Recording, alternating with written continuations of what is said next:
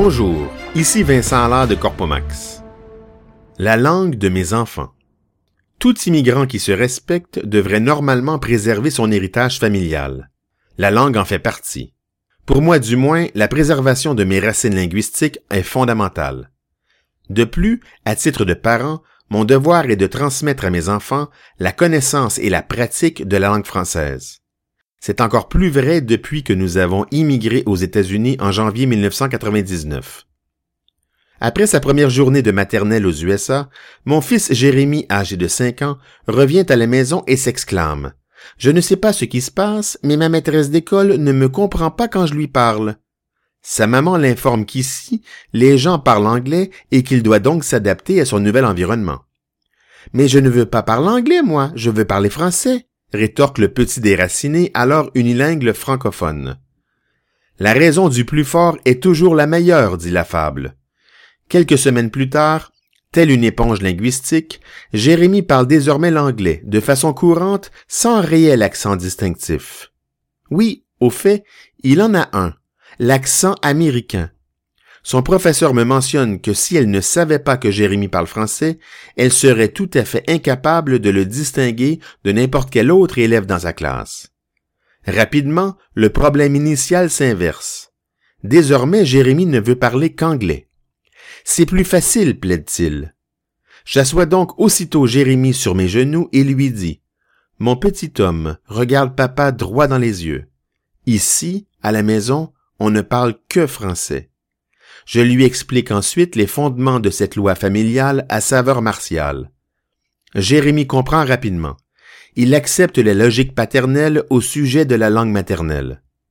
Fiston décide alors de segmenter sa sonorité linguistique. Quelques jours plus tard, ses copains à l'école lui demandent de dire quelques mots en français. Jérémie refuse. Non, je ne peux pas. À l'école, je parle seulement anglais, tandis qu'à la maison, c'est uniquement le français. Aurais-je involontairement traumatisé mon fils?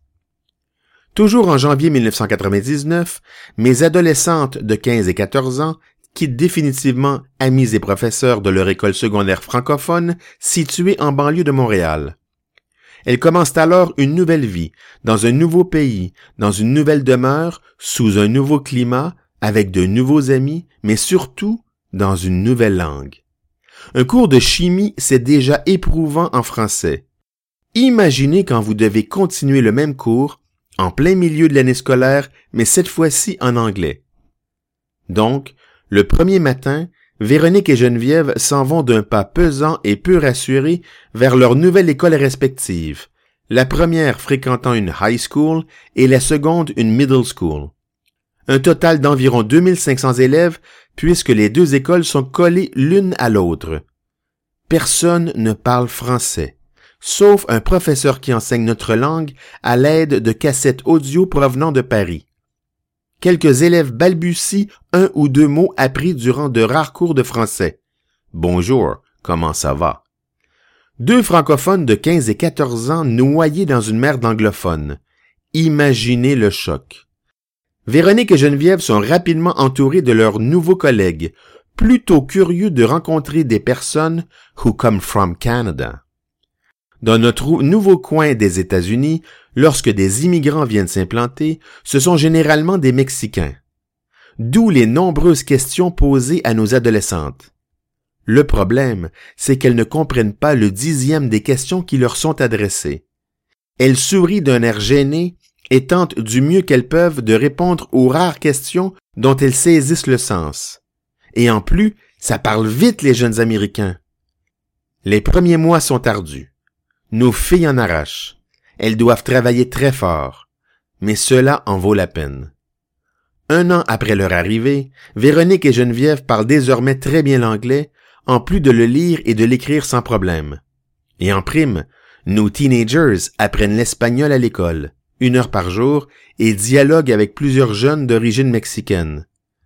Pour favoriser leur épanouissement linguistique, nous avons privilégié un accès presque sans restriction à la télévision, aux amis de l'école et aux activités sportives organisées.